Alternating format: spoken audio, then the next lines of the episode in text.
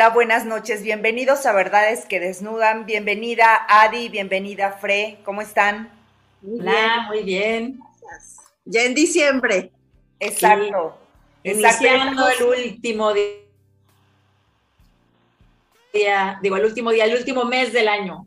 Exactamente, estamos al, primer día del último mes del año y bueno, y hablando con un tema que yo creo que diciembre vamos, muchas, muchos de nosotros no entramos como que en la parte de la culpa por todo lo que nos comemos, por esas cosas deliciosas que vamos a, tener en este mes navideño y entonces, pero no lo vamos a abordar desde ese sentido, ¿no?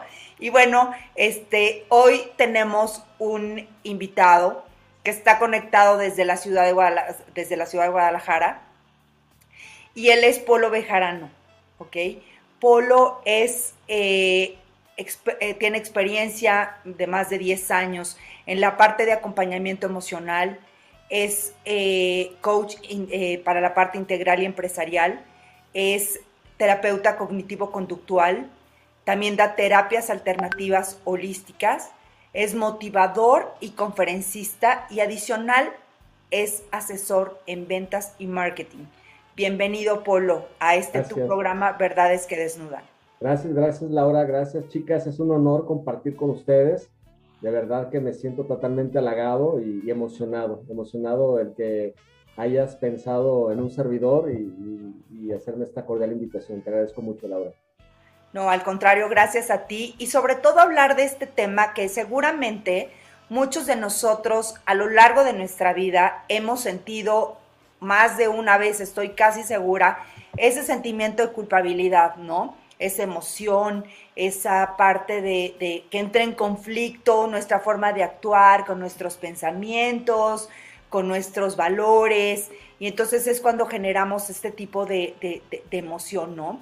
Y, sobre todo, ¿sabes qué? Eh, eh, es, es, también importante para, para también nuestra audiencia y todo lo que nos ven, ¿no? Y me gustaría comentar que cuando tú asumes esta parte de, eh, la culpa, ¿no? Como que estás asumiendo también esa responsabilidad, ¿no?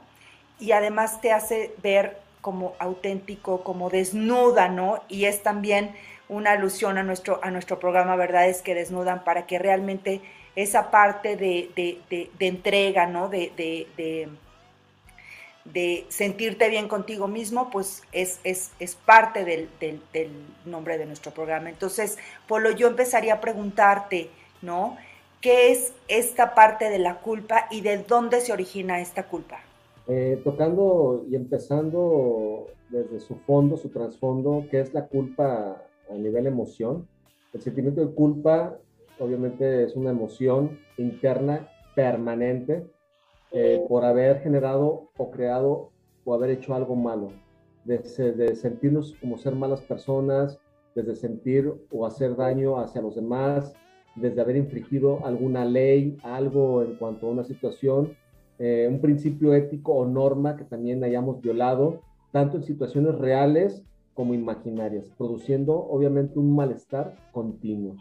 Un malestar continuo porque me siento mal, porque hice algo malo, porque eh, infringí una ley, eh, no fue lo correcto, me equivoqué, lastimé, dañé a alguien, a una persona, y, de verdad esa emoción, ese sentimiento lo voy a venir cargando porque me siento totalmente malo o mal por esa acción. Entonces esa emoción le voy dando, le voy dando un poder, un poder a esa emoción que no me va a permitir estar en paz conmigo mismo. Entonces toda esa emoción la voy a venir reprimiendo, la voy a venir guardando y voy generando este sentimiento de culpa. Me siento mal por lo que hice. Soy malo por lo que hice. Ese es el trasfondo, es el significado de lo que es la culpa a nivel emocional. Laura. Polo, em, ¿qué diferencia hay entre el remordimiento y la culpa? ¿Son parte de lo mismo o hay alguna diferencia o por qué existen esas dos emociones? Van de la mano, van de la mano. La culpa, como, como lo menciona su palabra, culposo en cuanto a algo que haya obrado y el remordimiento es de que vengo guardando, estoy guardando esa emoción, ¿sí? La estoy guardando y ahí la llevo, ahí la llevo y no me siento totalmente libre o me siento en paz, ¿sí? Por esa emoción que guardé. Y en cuanto a la culpa, es algo que de momento puedo decir, bueno, me mm, una ley, me pasé un alto y de repente es como que ya voy, ya me lo pasé todo y vengo en mi mente, híjole, me siento mal, híjole. Seguro que no pasó un coche o algo, hubiéramos chocado, pero me pasé el alto. Entonces vengo cargando con esa, con esa emoción. En cambio, este, puede ser pasajera, pero ahí la traes.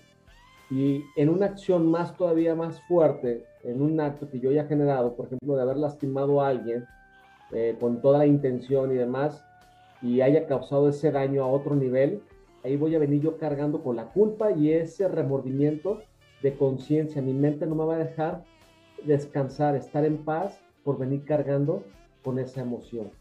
Y es de donde se genera ese remordimiento. En sí, lo que genera el sentimiento de culpa eh, es un mecanismo en el que a partir de un acto u omisión eh, realizamos desde un juicio moral, desde nuestra conducta, incluso desde el mismo de un acto, vamos creando, ¿no? Y dictaminamos, obviamente, que hemos ejercido o cometido un error y deberíamos obtener o generar un castigo. Me merezco un castigo, ¿sí?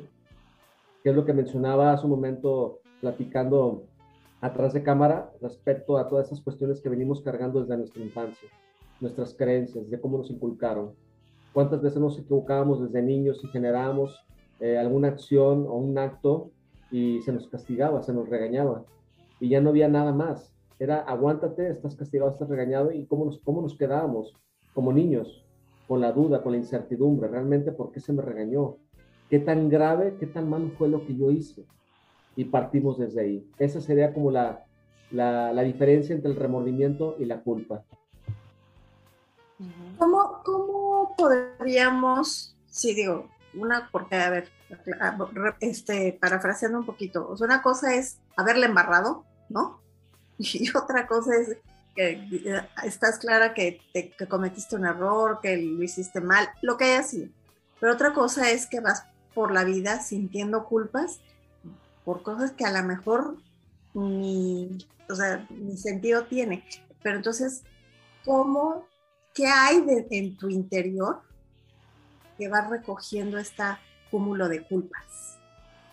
Es, es, es, adentrarnos desde la emoción, ¿sí? Ver el motivo y la razón de por qué se generó, por qué me estoy sintiendo culpable. Si no hacemos esa pausa para poder identificar el motivo y la razón de que me haga sentir así, no voy a llegar a un lugar para poderlo solucionar. Obviamente es adentrarnos, es hacer esa introspección de reconocer y admitir algo que haya obrado o algo que haya hecho mal. Entonces, tenemos que hacer una pauta, una de las sugerencias es una cosa es, pauta de identificar eso que me está generando culpa. Esa pauta, el primer paso pudiera ser como primero analizar esa situación en donde nos tenemos que dar un tiempo para observarla con esa perspectiva y para poder ser más objetivos de esa situación que me está embargando, que me hace sentir mal. El otro punto es el aceptar, la aceptación, aceptar el malestar que me está generando y me está implicando esta sensación de culpa. O sea, no puedo tratar de, evitarlo, no puedo tratar de evitarlo, o sea, tengo que aceptar desde la parte conductual y hacerme responsable de ello. Tengo que responsabilizarme de esa emoción, de esa situación. Es la única manera para adentrarnos a fondo y reconocer lo que me hace sentir mal, lo que me está haciendo, haciéndome sentir culpable.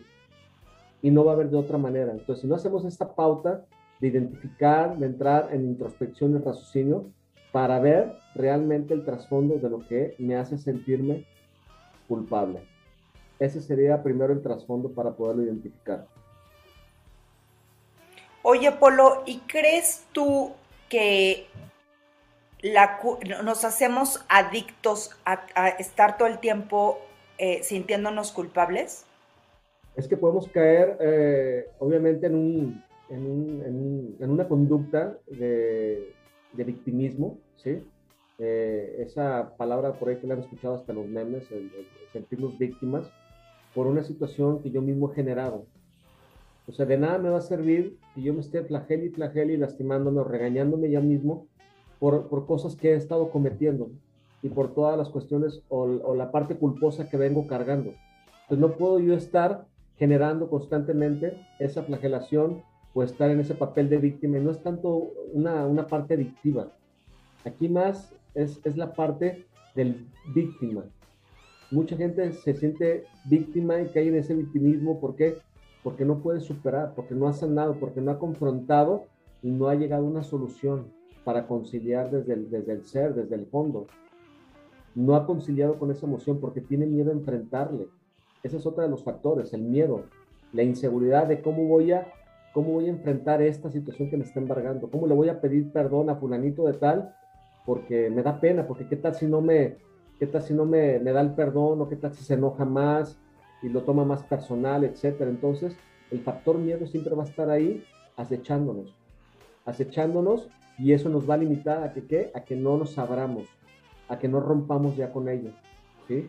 ¿Y qué nos va a generar? Pues obviamente el sentimiento de frustración y de desilusión, aparte. O sea, aparte de la culpa, me voy a sentir frustrado y desilusionado. Entonces estamos creando ya un drama existencial de algo que a lo mejor es así mini y no lo, no lo queremos enfrentar y no lo queremos arreglar.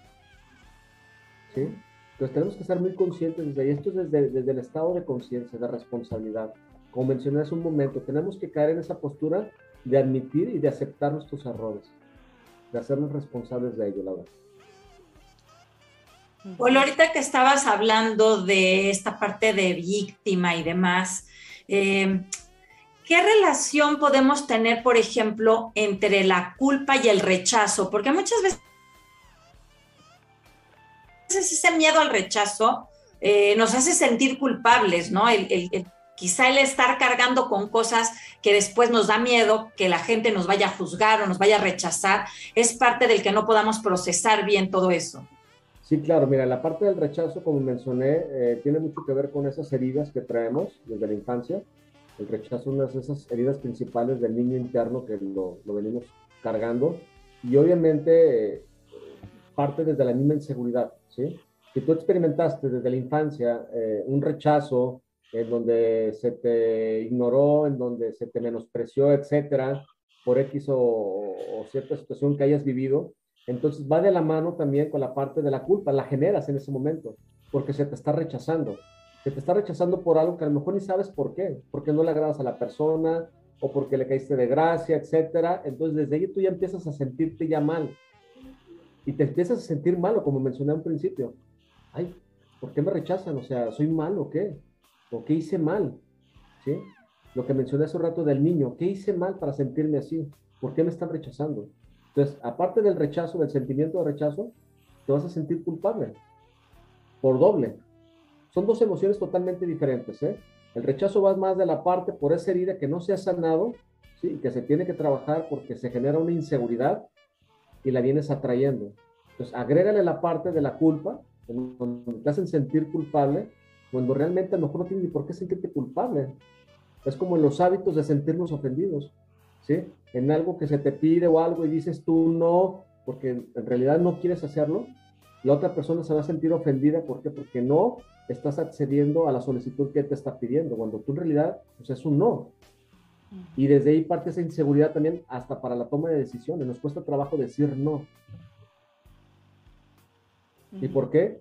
Porque no tenemos una seguridad, una base, un sustento en cuanto a generar esa credibilidad de nosotros.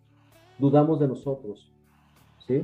Nos da miedo, no creemos en nosotros.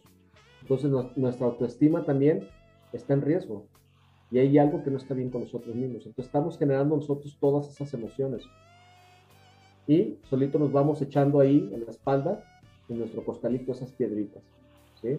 ya las vengo cargando, las vengo cargando, pues bueno, pues ya me perdonará algún día, pues bueno, pues ya me hablarán, pues bueno, ya nos reconciliaremos. Entonces no haces nada por reconciliar o arreglar las cosas en el momento. Y todo eso nos va a generar obviamente un desgaste, un desgaste a nivel emocional. La culpa, eh, por ejemplo, esa parte de qué significa el sentir culpa por todo. La culpa puede, por tanto, definirse como esa incómoda sensación que se experimenta cuando se hace algo que sabemos que dará lugar a la desaprobación, ojo, de lo que, de lo que nos, de, los que nos importan, ¿verdad? Es un subproducto de nuestras acciones en conflicto, ya sea con un código interno que nosotros mismos manejemos o con la moral impuesta externamente, desde nuestros principios y nuestras creencias. ¿Cuántas personas verdaderamente eh, actúan o hacen algo y no sienten nada de culpabilidad porque creen que ellos tienen la razón? y que hicieron realmente lo justo. Pues, ¿por qué me he de sentir culpable? Claro. Yo dije lo que tenía que decir y así es, y no me siento mal. Ya es tu problema. Si tú te sientes mal, es tu problema, ¿eh, Laura? Yo ya hice lo que te dije lo que tenía que decir. Entonces, también ahí parte desde las creencias y la postura, ¿sí? De los mismos códigos que manejan las mismas personas, ¿sí?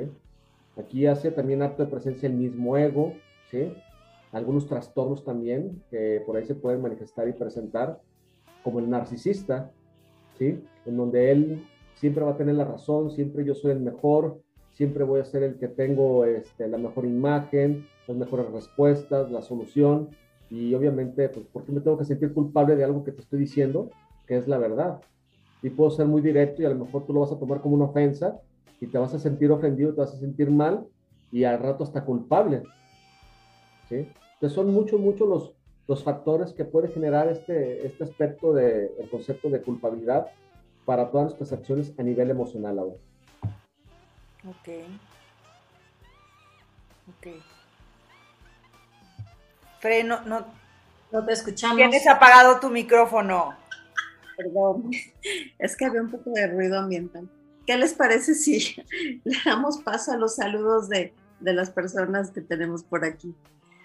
Bueno, nos saluda nuestro querido Rafa de la Sierra, eh, eh, Josué Maldonado Escalante, Alan Giovanni Serrano, Oski GH, eh, Mendoza a este, Al, Antonio Vázquez, Roger Sánchez, Anabel Martínez, eh, y luego está por acá.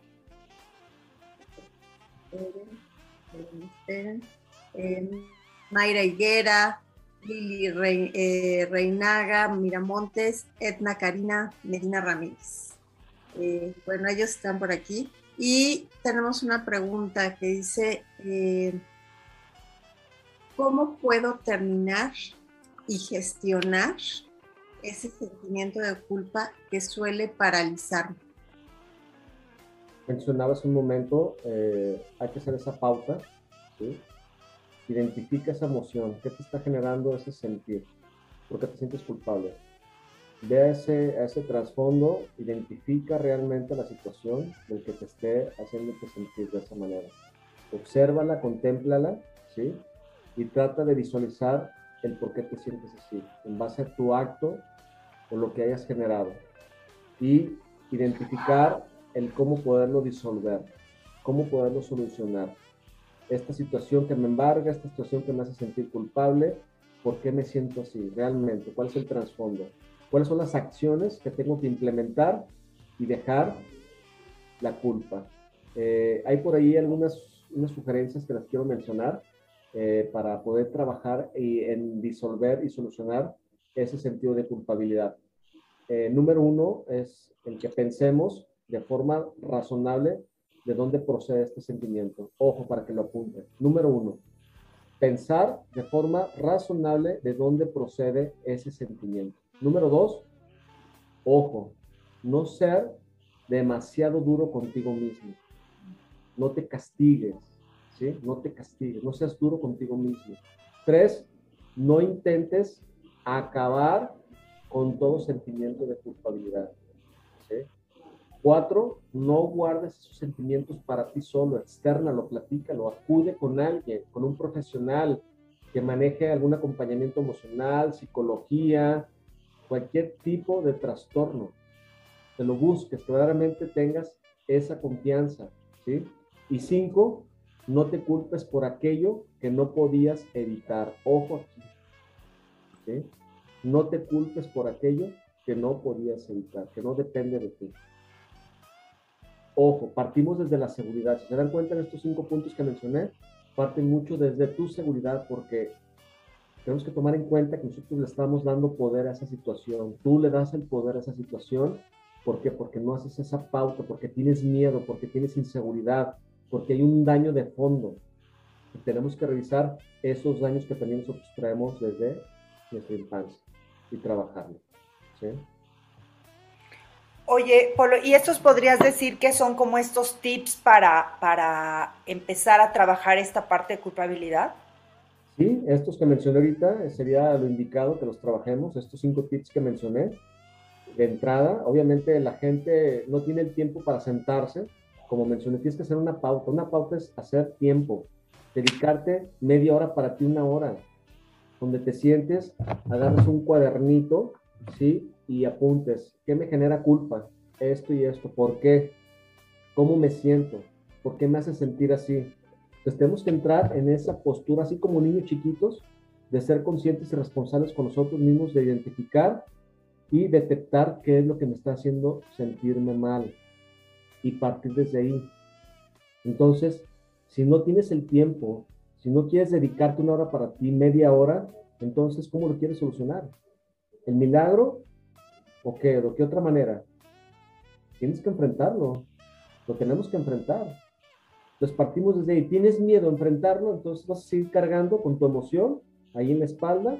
Te vas a enfermar con el tiempo. Tu cuerpo va a detonar una enfermedad psicosomática y te puede llevar también a experimentar o si no, a, vivir y sentir una, una, una crisis de ansiedad y te puede llevar también a la depresión. Ojo, ojo ahí. Si no te atiendes, si no atiendes de fondo esa carga que te, te está pesando y que te está generando, mucho desgaste emocional, pues tú mismo vas a ser el causante de tu enfermedad. Es que qué tan importante es, tratar este tema porque muchas veces, lo, como dices, no te atiendes, lo dejas y caes en otro tipo de patologías ya más, más difíciles de, controlar y somatizas y, y, y lo, minimizas, ¿no? Lo minimizas ya cuando tienes un problemón o se te detonan otras cosas y pues ya estás este, eh, ya en un hoyo, ¿no? Claro, totalmente. Eh, tenemos que ser muy conscientes para poder identificar y, no caer en una culpa depresiva. Ojo, hay dos tipos de culpa. Una es la culpa depresiva y la otra la culpa persecutoria. ¿sí? La culpa depresiva relacionadas, obvio, una con el instinto de muerte y el de vida respectivamente. Ambas culpas obviamente se manifiestan eh, estrechamente ligadas a conflictos, ¿sí? De los primeros periodos de vida, o sea, eh, estamos hablando de, un asesinato, estamos hablando de un, algo accidental, eh, en donde la misma vida te expuso algo, y, pues fue así, fue así, donde lamentablemente tú vienes manejando y, y, qué pasa cuando se te atraviesa un gatito o un perrito y ya no alcanzaste a frenar o algo y inevitablemente lo atropellas ¿Qué pasa? ¿Cómo nos sentimos? Híjole, híjole, ya, ya atropellé, ya maté a un perrito, ya maté a un gatito. ¿Y qué pasa? Te vas de filo. Y a lo mejor inconscientemente te sientes mal y dices, híjole, imagínate si hubiera sido un ser humano, ¿cómo hubiéramos reaccionado? Que a lo mejor tú vienes a tu velocidad normal y todo, y se te atraviesa por ahí un, ser humano. ¿Cómo te vas a sentir a la hora que lo atropelles y lo mates? un accidente pero lo mataste. ¿sí? Entonces, ojo aquí, porque podemos caer en esta postura, en la cuestión de que te puede llevar también a la depresión. ¿sí? A la depresión. La culpa persecutoria tiene mucho que ver con esa parte de persecución, que te sientes mal, que no has solucionado, que vienes cargando un acto o un hecho que no has solucionado, que no has pedido perdón, que porque en la fiesta de, de, Año Nuevo me puse hasta las chanclas y eh, le aventé a todos la Mauser y jajaja y todo, y hice desfiguros. ¿Y qué pasa? Pasó la fiesta y todo, y el tiempo, y allá, andas cargando con la culpa, el sentimiento, percusoramente eso te está llevando porque no lo has solucionado. No has pedido disculpas con tu sociedad. ¿Sí? Más cuando tan sencillo era haber hablado al siguiente día, ¿saben qué? Discúlpenme, oye, la, regué, me equivoqué, eh, por si alguien lo ofendito, ya está ahí. O sea, tú pides tu disculpa, ya no tienes por qué sentirte mal ya soltaste. Nomás tienes que hacerte totalmente responsable de tus actos y de tus acciones para que no vuelva a suceder.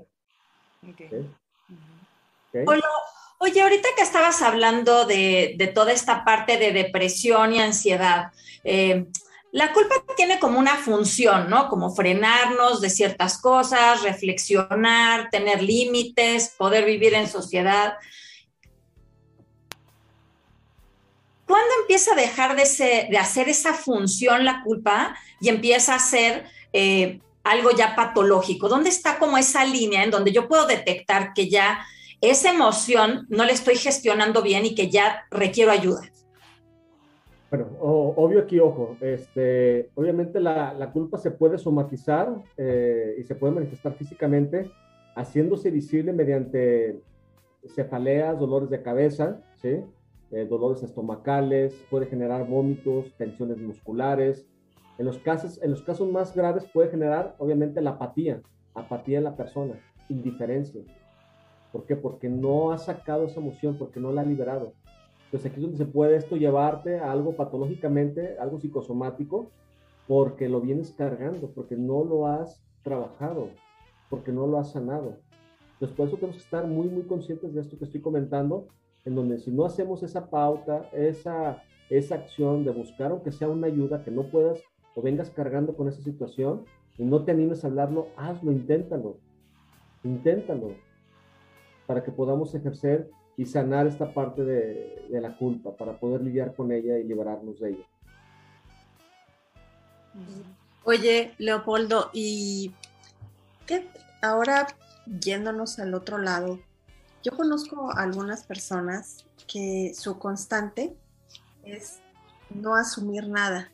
Todo lo que les pasa en la vida, cualquier situación es culpa de alguien más. Mm. No llegó por... No fue mi culpa. Puse a dieta por culpa de... Eh, no tengo tal cosa en mi vida por culpa, de, otra persona. O sea, todo es culpa de otra persona. ¿Qué onda con eso? Sí, es que volvemos al punto de que no queremos reconocer y admitir nuestros errores. En pocas palabras, no, no nos queremos hacer responsables de nuestras acciones. Asumir, ¿no? Así es, asumirlo y reconocerlo sobre todo. Entonces, ¿qué se, ¿qué se nos hace fácil? Aventar ahí la bolita. Ah, fulanito, sutanito. Ah, es que es así, siempre ha sido así. Entonces, no, no podemos caer en esa, en esa postura. El sentimiento de culpa puede, obviamente, como mencioné, se puede llegar a convertirse en una enfermedad el sentimiento de culpa no es más que, obviamente, es un aviso, es un aviso interno que te está generando, es como una alarma que te está detectando y diciéndote en el inconsciente, oye, ¿qué onda contigo? O sea, tiene por finalidad, obviamente, adaptar nuestros comportamientos a normas, ¿sí? Desde el mismo entorno familiar. Entonces, también parte mucho de tus creencias, cómo creciste en tu familia, qué te inculcaron, qué escuchaste. Que si tú escuchas a papá y a mamá, donde ellos se había peleado siempre y se echaban la culpa uno al otro, o te decía, tu mamá es la culpable, o tu papá es el culpable entonces, ¿tú qué vas generando? ¿Qué información estás recabando? Para el niño, ¿quién va a ser el culpable, la mamá o el papá? ¿A quién va a culpar? ¿Y qué va a pasar cuando ese niño crezca y tenga actitudes y acciones y, conductas igual que papá y mamá? ¿Quién va a ser el culpable? ¿Por qué el niño creció así? Porque fue lo que le inculcaron sus padres. Porque fue lo que el niño vio y lo que aprendió. Pues esto que va a ir generando a la larga, así a la larga vamos a ir generando ese mal hábito, es un hábito de culpabilidad y de caer en, ese, en ese sentido de, ofensas y etcétera. Y no nos vamos a sentir totalmente seguros. Porque no hay una seguridad, porque no hay una base, porque no se te inculcó, no, no se te enseñó desde niño a trabajar e identificar la culpa.